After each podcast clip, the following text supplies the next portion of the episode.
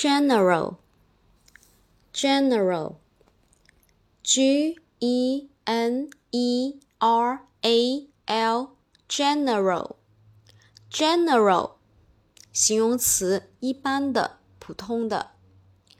g e n e r a l general 形容词，一般的，普通的。 下面我们重点来说一下这个常用单词的记忆方法。